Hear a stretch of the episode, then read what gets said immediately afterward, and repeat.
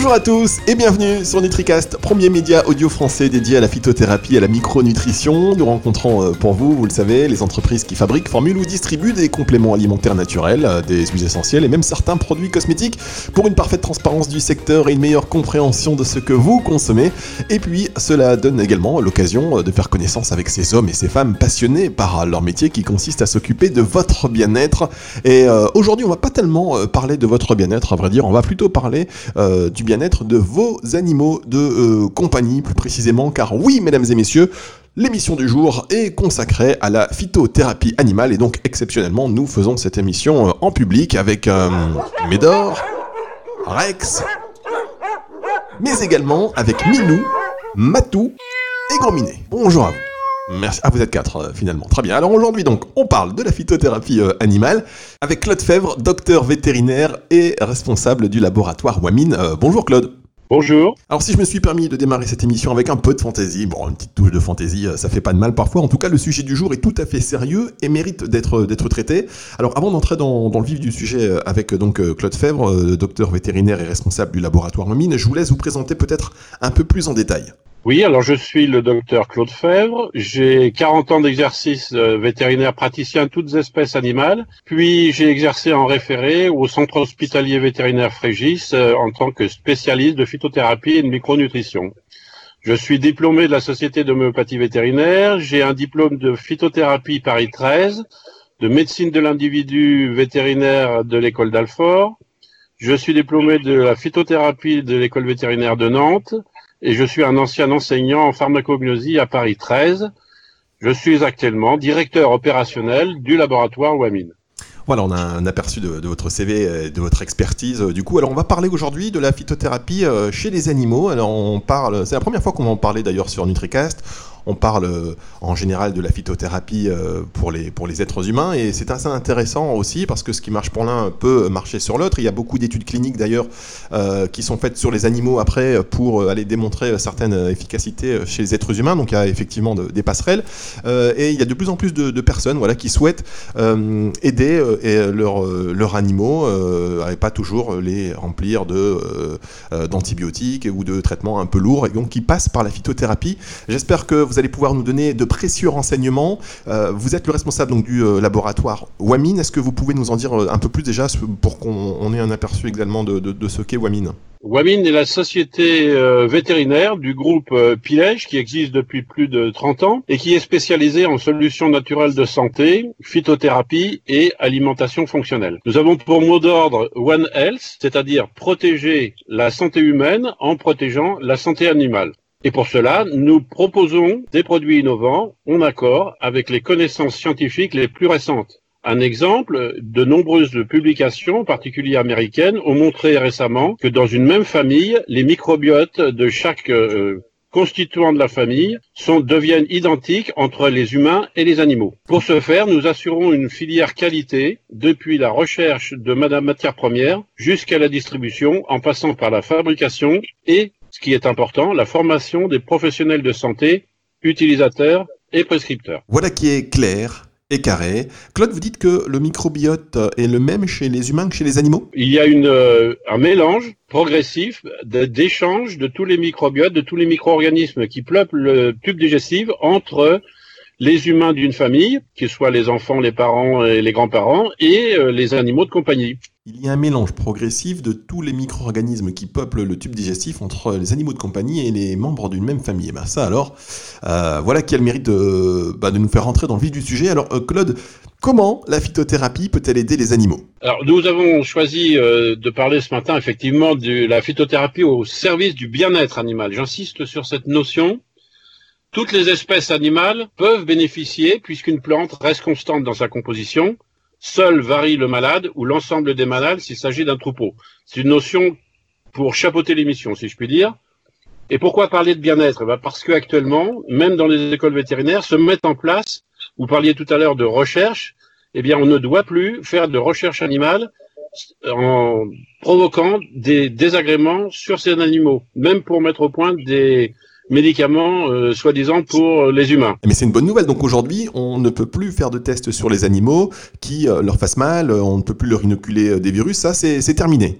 tout laboratoire qui veut se lancer dans une étude sur des espèces animales, quelles qu'elles soient, doit une, demander une autorisation à un comité d'éthique et font partie du comité d'éthique certains euh, laboratoires des écoles vétérinaires avec lesquels nous sommes personnellement, nous, WAMIN, partenaires, en particulier l'école vétérinaire de Nantes, où euh, les professeurs donnent leur accord ou pas leur accord suivant les normes de l'étude en question.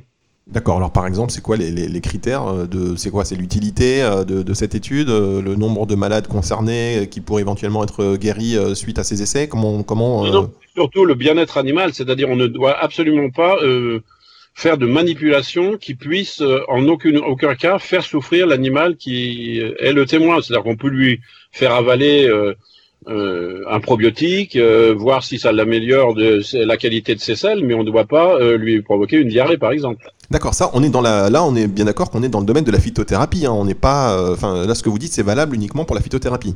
Non, non, c'est valable tout, tout, médicament confondu, théoriquement. et alors, comment les tests sur les souris, les rats de laboratoire, comme on dit, ça n'existe plus dans, comme c'était avant non plus, du coup? Ben, en France, en France du moins, hein, je, ne je ne parle que du territoire français, je ne parle pas ni pour la communauté européenne, ni pour le restant du monde. D'accord, donc on est euh, ravi d'apprendre qu'en France, ben, il y a ce cadre. Alors ce cadre existe, législatif existe depuis, euh, depuis longtemps? Extrêmement, non, non, c'est très très récemment, les unités viennent de se, de se constituer et nous avons la chance d'être partenaires du laboratoire de pharmacologie de de l'école de Nantes, donc ce qui fait que je suis au courant. C'est, je vous donne quasiment un scoop puisque ah, je viens d'en parler avec le professeur euh, il y a quelques jours. Ah bah écoutez, génial, on est, on est franchement, euh, voilà, c'est une, excellente nouvelle. Et alors, je, sans me faire euh, l'avocat du diable, évidemment, mais du coup, est-ce que ça risque pas de freiner la recherche française?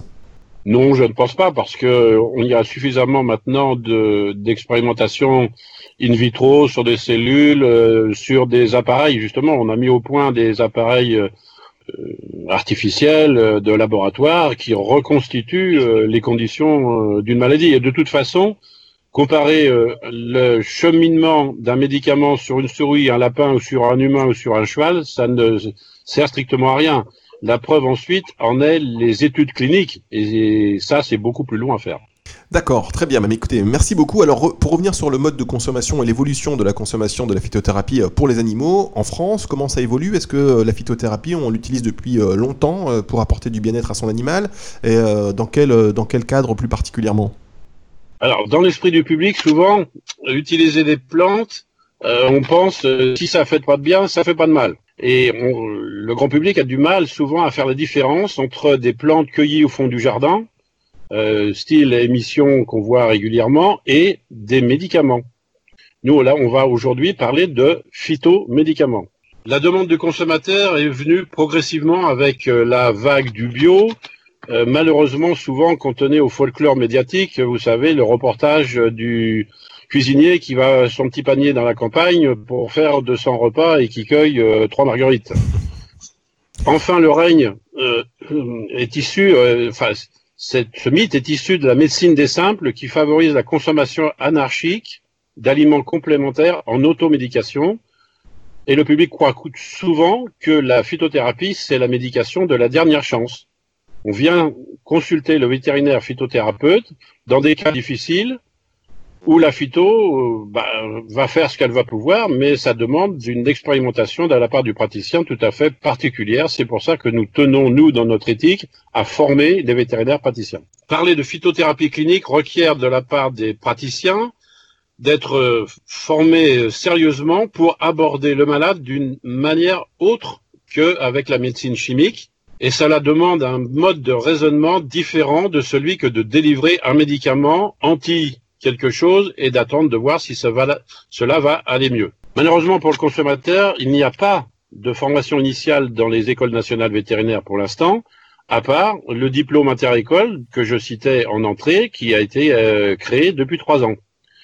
Et surtout, il manque une volonté politique des autorités sanitaires, malgré le désir des fameux plans éco-antibio, et qui se retranche derrière une législation qui privilégie essentiellement le chimique. D'accord. Alors justement, comment se place euh, la phyto chez les animaux par rapport aux, antibiotiques? Alors, il est difficile euh, de mélanger euh, ces deux notions parce qu'ils ont chacun un mode d'action spécifique et que je vais vous expliquer. Les antibiotiques empêchent la multiplication des bactéries en bloquant certains mécanismes qui leur permettent de se reproduire. Ces mécanismes sont contrôlés par le génome, l'ADN de la bactérie. Malheureusement, cette bactérie garde la mémoire de l'antibiotique, la transmet à sa descendance et à son entourage, y compris par le microbiote intestinal. On finit par créer tout un monde d'antibiorésistance. A contrario, les substances végétales créent des lésions au niveau des parois bactériennes, fait des petits trous, si je puis dire, qui les empêchent de continuer à vivre et ne laissent aucune mémoire. Par contre, un inconvénient, c'est que quelques bactéries peuvent survivre, d'où la nécessité d'associer plusieurs plantes ensemble et de mettre en place des posologies et des rythmes de traitement adaptés sous la surveillance du praticien vétérinaire. Pour être efficace dans les situations infectieuses, par exemple, les plantes de bord demandent, comme je disais tout à l'heure, un abord du malade complètement différent. Pourquoi? Parce que dans une même plante, on peut trouver des molécules antivirales, antibactériennes, immunomodulatrices, et ce, dans des quantités qui peuvent varier selon de nombreux facteurs. La variété de la plante, le climat, le mode de culture, le mode de récolte, le procédé de conservation et les procédés d'extraction de l'extrait de plante que l'on peut euh, envisage éventuellement d'utiliser. Donc on va utiliser en thérapeutique phytothérapique une synergie de molécules naturelles qui vont envoyer de nombreux messages à différents systèmes que vont appeler des cibles indispensables au bon fonctionnement et à la lutte de chaque organisme contre la maladie. C'est-à-dire qu'on ne va pas supprimer complètement la maladie tout de suite, mais on va aider le malade à éliminer son adversaire. Pour obtenir un résultat satisfaisant, on va appeler ça la phytothérapie clinique individualisée. On utilise plusieurs plantes qui se complètent les unes les autres dans leurs effets sur différentes cibles. Et pour déterminer ces cibles, le praticien doit céder de tous les moyens diagnostiques mis à sa disposition par les connaissances les plus modernes et enseignés dans les écoles nationales vétérinaires. On ne peut pas camoufler quelque chose qu'on ne connaît pas sous prétexte qu'il y a des plantes qui guérissent tout. Voilà, c'est la notion fondamentale que je voudrais faire passer dans cette émission.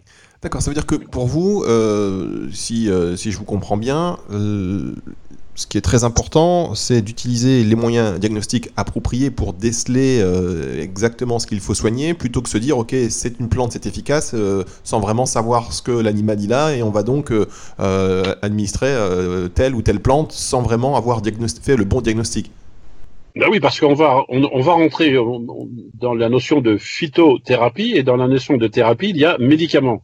Et on verra dans la suite de l'interview que la notion de médicament est très stricte et définie euh, légalement et la, le monde des plantes ne va pas échapper à cette euh, définition euh, sous prétexte de se faire rudement critiquer, de ne pas être crédible et de ne pas rentrer de ce qu'on appelle actuellement l'évidence basée de médecine, qui est la médecine basée sur les preuves. D'accord, merci beaucoup euh, Claude Fèvre, euh, docteur vétérinaire responsable du laboratoire Wamine. On marque une toute petite pause de 3 secondes et on revient euh, tout de suite, on poursuit cette conversation passionnante.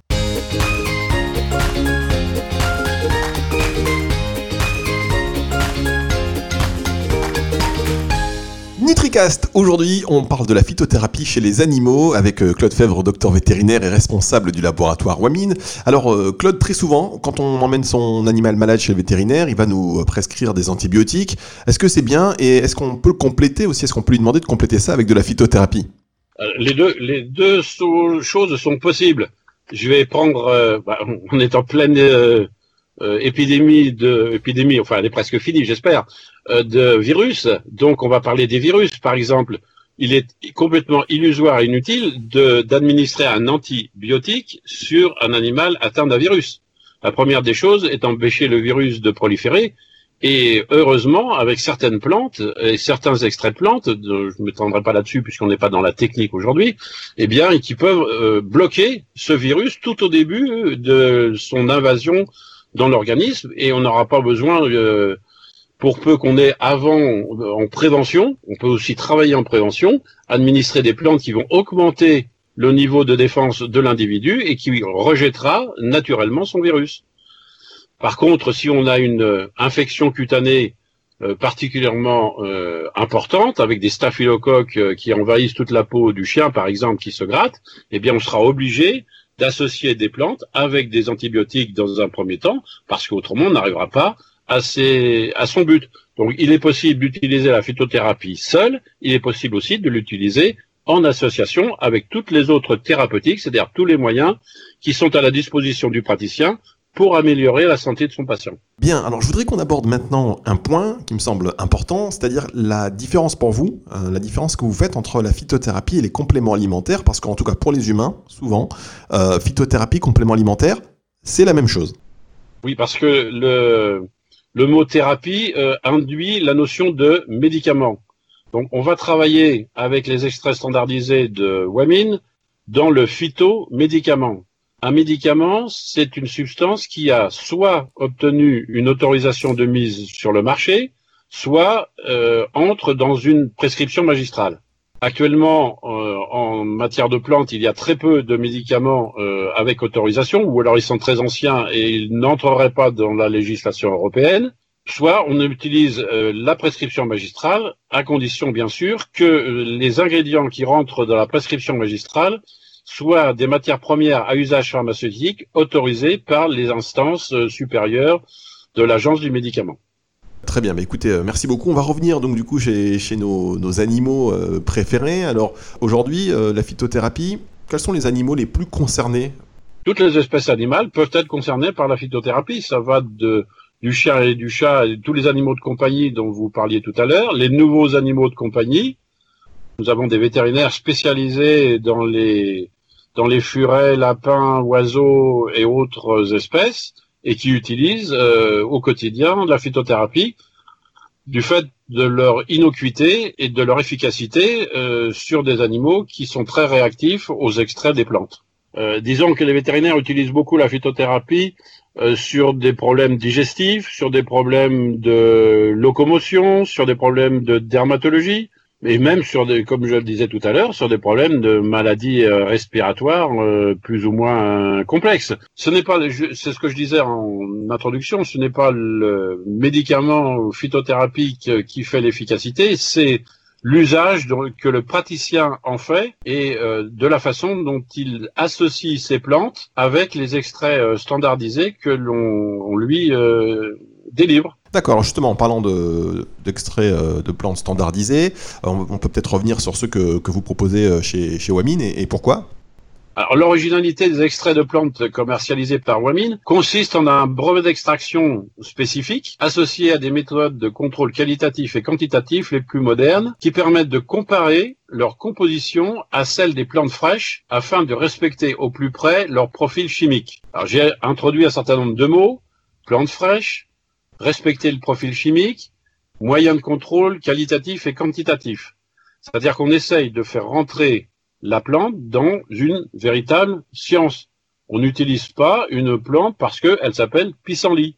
On utilise un extrait de plante parce qu'on sait qu'à l'intérieur de cet extrait de plante, il va y avoir un certain nombre de molécules qu'on a identifiées par des méthodes qu'on appelle des chromatographies, très particulières, très compliquées, je crois qu'au niveau du laboratoire de, notre groupe, on doit être parmi euh, le monde 7 ou 8 à être capable d'identifier les substances euh, chimiques qui sont dans les plantes euh, d'une manière tout à fait précise actuellement. C'est un matériel qui coûte très cher d'ailleurs et qui demande du un travail de très long terme et on n'a même pas fini de connaître tout, tout ce qu'il y a à l'intérieur des plantes, bien entendu. Il y a un grand chantier qu'on vient d'ouvrir. Alors ces extraits ensuite euh, euh, sont standardisés, c'est-à-dire qu'ils sont uniformisés grâce à un conservateur naturel qui s'appelle la glycérine. Et cette glycérine, je rassure tout de suite les auditeurs, elle est bio, c'est-à-dire qu'elle est euh, issue de l'huile de tournesol, ce qui permet non seulement de supprimer le sucre, l'eau et les alcools qui sont inutiles, voire toxiques pour les animaux de compagnie, mais aussi de maintenir une constance dans la concentration des actifs.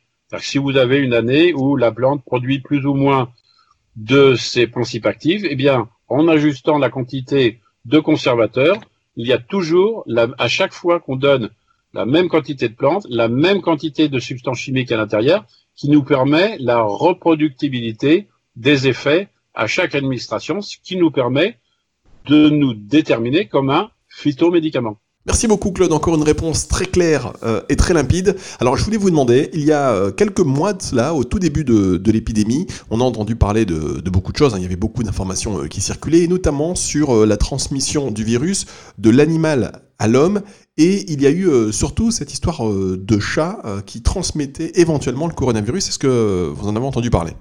Oh, on a, c'est, parlé, c'est parti de la chauve-souris en passant par le pangolin, les poulets euh, de batterie, euh, tout animal peut éventuellement être euh, contaminé d'un virus ou, d'un autre. Maintenant, peut, le virus dans le milieu extérieur, si c'est sur les plumes, les poils et autres à l'extérieur, il ne survit très peu longtemps. Savoir, on ne sait rien hein, sur ce Covid-19, mais c'est un sérotype. Il y a de nombreux coronavirus dans l'espèce animale.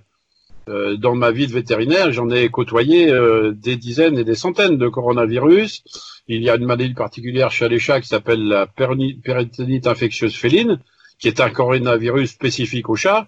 J'en ai manipulé des dizaines, je n'ai jamais attrapé de coronavirus euh, dans ma vie.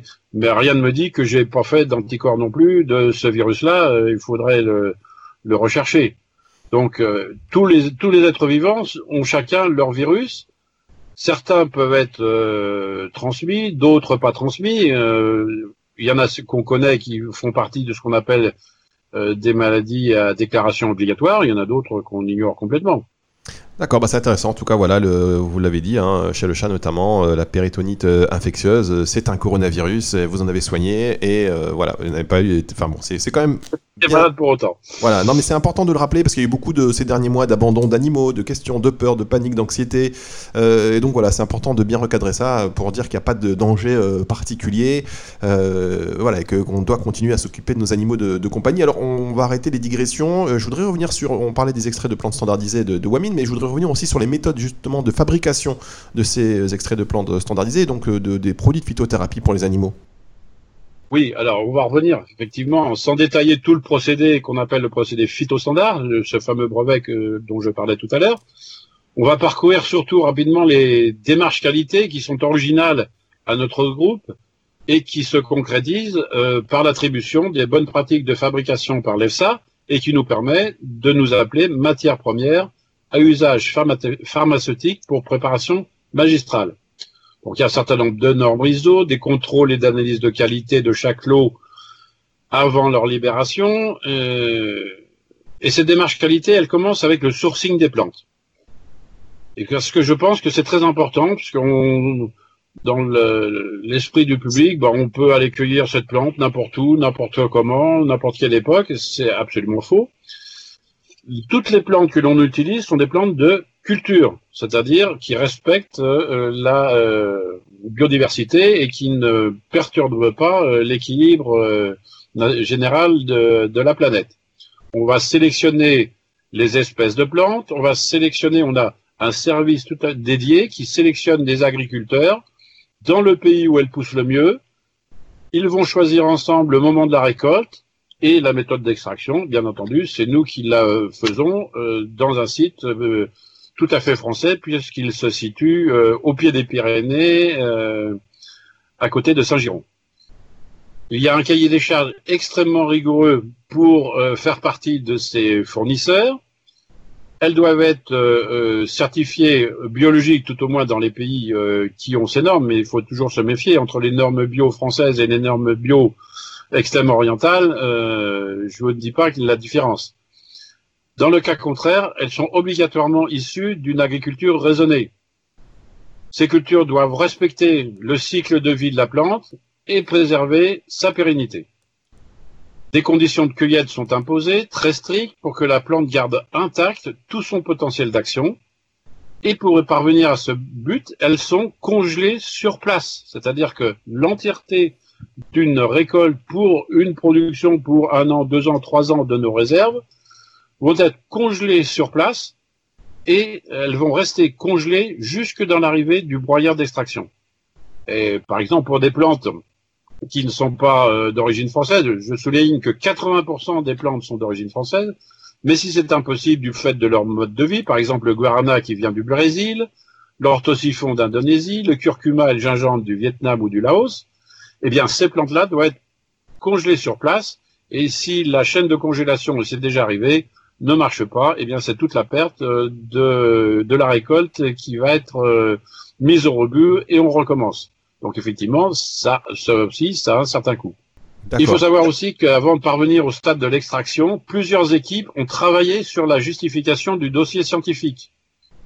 On a vérifié euh, botaniquement la variété et le cultivar utilisé. Un service de recherche fondamentale euh, vérifie le respect de la pharmacopée française et européenne. Des bibliographies sont revues pour euh, vérifier l'efficacité des différentes molécules qui sont à l'intérieur et qu'on appelle des principes actifs. On justifie l'utilité thérapeutique d'entamer une production. On va dresser une carte d'identité spécifique qui est originale à notre extraction et non pas euh, inspirée de la bonne réputation de la plante. Et ensuite, il y aura un certain nombre de contrôles de qualité avec les contaminants éventuels que peuvent demander les contrôles officiels, les métaux lourds, les les hormones, les substances chimiques, les bactéries euh, parasites. Ensuite, on passe au stade de euh, la euh, fabrication, c'est-à-dire qu'on va broyer le végétal congelé, on le met dans un extracteur dans lequel on fait circuler divers solvants, de l'eau et de l'alcool à degrés variables, qu'on en appelle lixiviation. Ensuite, tous les solvants sont évaporés et l'extrait peut ensuite être traité soit sous forme liquide qu'on appelle les EPS, extraits de plantes fraîches standardisés, que nos vétérinaires connaissent et que certains publics euh, ont déjà utilisé euh, pour leurs animaux, ou aussi sous forme de poudre lyophilisée et adjuvée qui nous permet de fabriquer des euh, aliments complémentaires sous forme de comprimés. Ensuite, il y a libération pharmaceutique après examen par les autorités, des lots étiquetés selon la, législation pour assurer la traçabilité et enfin livraison au vétérinaire en flacon de 500 millilitres qui, par son statut de pro-pharmacien, est habilité à réaliser les préparations magistrales selon chaque espèce traitée. Bien, eh ben écoutez, c'est une explication euh, magistrale. Euh, Claude Fèvre est avec nous, docteur vétérinaire et responsable du laboratoire Wamine. On marque une toute euh, dernière pause avant de revenir avec une question auditeur.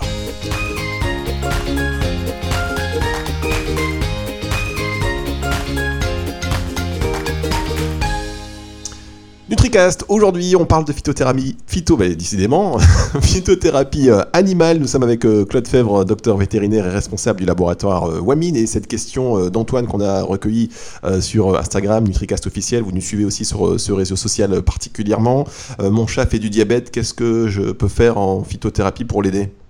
Tout dépend de quelle sorte de diabète il s'agit. Ah, les questions, elles sont comme elles sont. Hein. C'est vrai qu'elles sont un peu brutes ou parfois incomplètes, mais mm, voilà, peut-être qu'il ait des, pistes ou est-ce qu'il peut déjà demander à son vétérinaire euh, d'avoir recours à la phytothérapie plus particulièrement je pense que si euh, le chat a du diabète, c'est qu'il a été diagnostiqué diabétique par le vétérinaire, parce que les symptômes sont souvent assez frustres au départ, D'autant que le, les chats euh, en appartement souffrent souvent de ce qu'on appelle un syndrome métabolique et qui s'apparente à ce qu'on appelle chez les humains le diabète de type 2. C'est-à-dire qu'on a une hyperglycémie avec insulinorésistance progressive, mais qui ne demande pas forcément des injections d'insuline matin et soir. Et ensuite, euh, il y a bascule de ce diabète-là vers qui, lui, peut dépendent de la phytothérapie et le diabète insulino-dépendant où là la phytothérapie est à utiliser avec moult précautions parce que ça peut euh, modifier les courbes de glycémie et la surveillance des fructosamines nécessaires aux praticiens pour surveiller son diabète. D'accord. Alors, vous disiez tout à l'heure euh, que euh, finalement tous les vétérinaires n'étaient pas formés, enfin vous en tout cas, vous avez entrepris, euh, vous avez cette initiative de former les, vétérinaires à l'utilisation de la phytothérapie, mais que tous n'étaient pas formés. Donc là, cette question d'Antoine qui nous demande est-ce que en phytothérapie, voilà, il, peut l'utiliser ou elle peut être utile dans le cadre du diabète de son chat? Alors, je connais pas le, type de diabète, mais toujours est-il que effectivement, vous l'avez dit, si il dit qu'il a du diabète, c'est qu'il a dû être diagnostiqué. Ça, c'est plus ou moins sûr hein, que son vétérinaire lui a diagnostiqué. Mais du coup, est-ce que les vétérinaires ont ce réflexe de euh, s'orienter vers la phytothérapie euh, Ceux qui ont été formés, ceux qui euh, ont l'habitude, qui ont entré la phytothérapie dans leur pratique quotidienne, effectivement, vont choisir d'aider l'animal avec les plantes qu'ils ont l'habitude d'utiliser. Lorsqu'on les forme, les vétérinaires, on les incite à se faire une documentation que j'appelle une matière médicale personnalisée, c'est-à-dire qu'ils vont dresser la liste d'un certain nombre de plantes qu'ils ont l'habitude de bien utiliser, dont ils connaissent euh, la composition, dont ils ont déjà euh, expérimenté sur le terrain euh, l'efficacité, et qu'ils peuvent en toute sécurité proposer à leurs clients. D'accord, mais est-ce que vous diriez que c'est un acquis aujourd'hui chez la plupart des vétérinaires ou qu'il y a encore toute une démarche à faire pour l'expliquer et de formation? Bah, On peut dire qu'à peu près il y a 10% des vétérinaires qui nous ont rejoints et qui ont participé à des réunions de, formation euh, parmi les 18 000 vétérinaires inscrits à l'ordre des vétérinaires actuellement.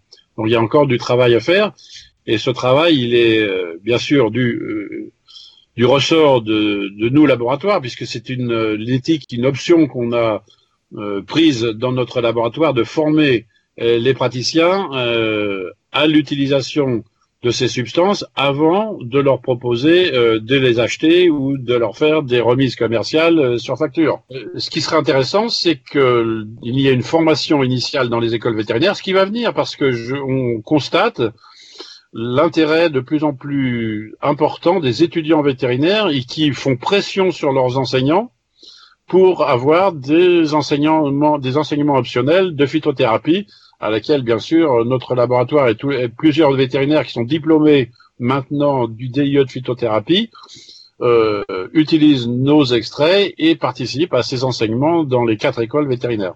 Eh oui, vous l'avez dit, 10%, euh, ce qui veut dire qu'il y a beaucoup encore euh, de, vétérinaires à former à, l'usage de, la phytothérapie. Et c'est pourquoi voilà des, questions comme ça où des gens cherchent et on le voit hein, pour leurs animaux aussi euh, cette naturalité, euh, voilà, des, sangs chargés vraiment en produits en, substances chimiques et avoir euh, recourir peut-être à des, antibiotiques quand ils le peuvent. Donc c'est voilà, c'est aussi ce sont de, des questions qui, peuvent paraître un petit peu basiques, mais on sent qu'il y a ce, souci chez les propriétaires d'animaux domestiques de les soigner aussi au mieux sans avoir des traitements trop lourds avec peut-être des conséquences aussi tout aussi lourdes finalement. Ça me donne l'occasion de vous dire oui, la phytothérapie, mais pas n'importe comment, avec des professionnels de santé. Et le, le, le, diabète était une question particulièrement pertinente pour me permettre d'y répondre, puisque sur un syndrome métabolique, vous pouvez utiliser des plantes comme le chardonnay ou la bardane ou la feuille de noyer qui va être hypoglycémiante et qui va, qui va améliorer le sort de l'animal non insulinodépendant. Par contre, euh, s'il euh, il nécessite des injections d'insuline, eh bien euh, là, il va falloir euh, que le professionnel de santé soit particulièrement compétent. D'autant que chez le chat, deuxième précaution, le, rien que le fait de lui faire une prise de sang va lui faire lui augmenter sa glycémie d'une manière artificielle. Et ça, c'est le stress qui le fait, mmh. par décharge d'adrénaline qui fait monter la glycémie. Donc il y a tout un contexte qui fait que il faut toujours avoir recours à l'intervention d'un professionnel de santé. Si je, il y a une solution, s'il y a un mot qu'il faut retenir, c'est avoir toujours affaire à un professionnel de santé. L'automédication est un danger permanent. Et alors on a dit euh, tout à l'heure qu'il y avait 10% euh, seulement des vétérinaires qui étaient formés en phytothérapie. Euh, pour les autres, quels sont les produits chez Wamin que vous proposez? Voilà, des produits, on, dit, on va dire, plus accessibles. Pour, pour permettre aux vétérinaires de, qui ne sont pas formés précisément à la phytothérapie, on a, euh, nous, maintenant, euh, l'expérience, un certain nombre de praticiens. Moi, je fais de la phytothérapie depuis 25 euh, ans. la plupart des confrères qui m'ont rallié depuis 18 ans maintenant que WAMIN existe, on a une certaine expérience d'associations phares, si je puis dire, qui sont efficaces quel que soit, et qui, améliore, qui apporte une amélioration, quel que soit euh, le manque de pointu euh, du diagnostic, qui obligatoirement va améliorer le bien-être de l'animal, sans pour autant peut-être aller jusqu'au bout du diagnostic. Mais au moins, on sait que le propriétaire va constater un soulagement de son animal. Si on donne Cassis Rendepré, par exemple, à un animal qui a une douleur articulaire, on sait très bien que euh, l'animal va être soulagé dans les quelques jours qui, qui suivent, sans attendre euh, dix jours, trois jours, trois semaines euh, d'efficacité. C'est une notion aussi qui est répandue. La phytothérapie demande longtemps à être efficace. Non, elle peut être immédiate, immédiate, quasiment immédiate. Elle peut même mettre dans la journée, dans les heures qui suivent. Ça, c'est intéressant comme précision, parce que c'est vrai qu'on a cette idée reçue que la phyto, il faut des traitements au long cours. Voilà, exactement. Mais non, on peut utiliser. Alors, ce qui fait dire que on ne peut utiliser la phytothérapie que sur des affections chroniques. Or, quand on a affaire à une infection virale aiguë, euh, c'est pas chronique, c'est c'est immédiatement qu'on doit avoir des résultats. Et mes collaborateurs le, savent très bien. Euh, si vous avez euh, mal à la gorge, une angine, on peut euh, faire des associations de, de cyprès, réglisse, mélisse, sureau. on va en prendre une fois dans la journée. Si on n'en prend qu'une seule fois, l'amélioration va durer une heure ou deux. Si, on en, si à chaque fois, dans les deux premiers jours, on refait plusieurs administrations, quatre ou cinq fois par jour, au bout de deux jours, le mal de gorge a disparu. Si c'est une affection euh, articulaire qui date de, plusieurs années avec d'autres incidences au niveau de l'organisme, il faudra avoir toutes ces incidences-là. Effectivement, on va soulager la douleur articulaire, mais on ne va pas forcément remonter tout de suite à la cause de la maladie, qui pourrait être une insuffisance hépatique, une accumulation d'acide urique à l'intérieur des articulations, et toute autre chose qui doivent être diagnostiquées par le praticien. D'accord, donc ces synergies de plantes que vous avez euh, développées pour les vétérinaires qui n'ont pas forcément une grande expertise de, la phytothérapie, donc des synergies euh, avec euh, deux plantes hein, qui, qui permettent une amélioration du bien-être animal assez rapidement, ça s'appelle donc des phytotuines, et vous en avez, bah, selon la pathologie, et selon les symptômes de chaque animal. Oui, on a même d'autres compléments alimentaires qu'on nous on appelle entre nous des phytotrios parce qu'au lieu de, mettre deux plantes, on a mis trois plantes ensemble. Je vais vous donner un, cas tout à fait, euh, bah, puisqu'on a parlé de stress tout à l'heure. Euh, L'animal euh, de compagnie, euh, compagnon à quatre pattes, euh, leur vie, vous citiez la vie dans les appartements, ben c'est plus celle des origines de chasseurs libres, hein, comme les chats, ou hiérarchisés en meute comme les chiens tant au niveau de la nutrition, on va modifier leur microbiote, on a modifié leur comportement, ils ont souvent des difficultés à trouver leur place au sein de la famille, euh, en ville, au huitième étage de l'appartement. Et ces conditions créent un environnement et des peurs nouvelles à des bruits de voiture, à des fêtes, aux orages, au transport, qui perturbent le, comportement de ces animaux et qui euh, modifient euh, des porteurs de l'information au niveau du système nerveux qu'on appelle des neuromédiateurs. Les neuromédiateurs sont plus, les plus concernés sont l'adrénaline, qui est le démarreur des réactions, le GABA, qui est le stabilisateur de vitesse, si vous voyez la comparaison avec euh, l'automobile, et la sérotonine, qui est le frein avant la catastrophe. Donc on a trois facteurs sur lesquels on peut agir avec des plantes, et on va vous proposer trois plantes qui vont réguler ce désordre de la circulation. Le griffonia, qui est une sorte de haricot qui pousse en Afrique, contient une forte concentration d'un acide aminé qu'on appelle le 5-hydroxytryptophane, qui est un précurseur de la sérotonine. Donc si on augmente son taux cérébral, eh bien on va réguler l'humeur et prévenir l'agressivité des animaux.